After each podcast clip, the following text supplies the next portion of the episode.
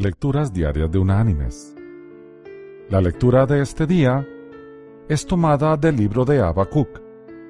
Allí en el capítulo 3 vamos a leer desde el versículo 17 hasta el versículo 19, que dice, Aunque la higuera no florezca, ni en las vides haya frutos, aunque falte el producto del olivo, y los labrados no den mantenimiento, aunque las ovejas sean quitadas de la majada y no haya vacas en los corrales. Con todo, yo me alegraré en Jehová, me gozaré en el Dios de mi salvación. Jehová el Señor es mi fortaleza. Él me da pies como de siervas y me hace caminar por las alturas. Y la reflexión de este día se llama No te rindas. Era mitad del siglo XIX y se escuchaba en las oficinas de la escuela primaria de un pueblo pequeño de Ohio, de los Estados Unidos, la siguiente conversación. El niño tiene un leve retraso mental que le impide adquirir los conocimientos a la par de sus compañeros de clase. Debe dejar de traer a su hijo a esta escuela. A la mujer no le pareció afectarle mucho la sentencia de la maestra, pero se encargó de transmitirle a su hijo que él no poseía ningún retraso y que Dios, en quien confiaba fielmente desde su juventud, no le había dado vida para avergonzarlo, sino para ser un hombre de éxito.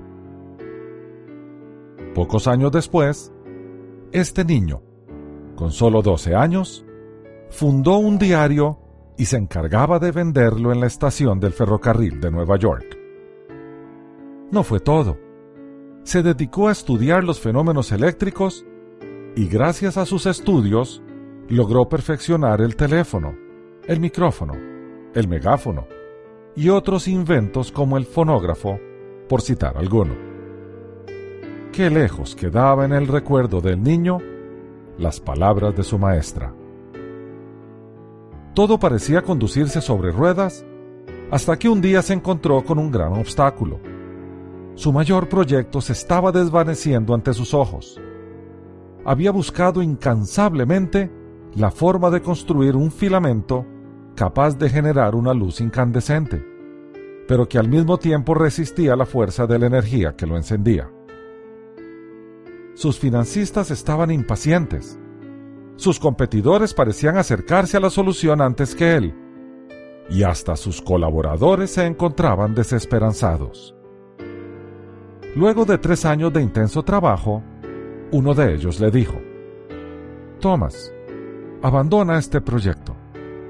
Ya llevamos más de tres años y lo hemos intentado en más de dos mil formas distintas, y solo conocemos el fracaso en cada intento. La respuesta no se hizo esperar. Se dirigió a él con la misma vehemencia que su madre había tenido unos 25 años atrás. Mira, no sé qué entiendes tú por fracaso, pero de algo sí estoy seguro, y es que en todo este tiempo aprendí que antes de pensar en dos mil fracasos, he descubierto más de dos mil maneras de no hacer este filamento y eso me da la pauta de que estoy encaminado. Pocos meses después, iluminó toda una calle, utilizando la luz eléctrica. Su nombre fue Thomas Alva Edison, una persona que entendió la manera de vivir de gloria en gloria, y pudo ver aún en las tormentas más fuertes el pequeño sendero que lo llevaría al éxito. Mis queridos hermanos y amigos, Caerse es solamente una nueva oportunidad para levantarse de nuevo. El Señor nos enseña a través de nuestros fracasos y no a través de nuestros éxitos. Él provee la fuerza, la determinación, la paz y la sabiduría para levantarse de nuevo. No importa la magnitud del fracaso. Ninguno es mayor que nuestro Señor. Que Dios te bendiga.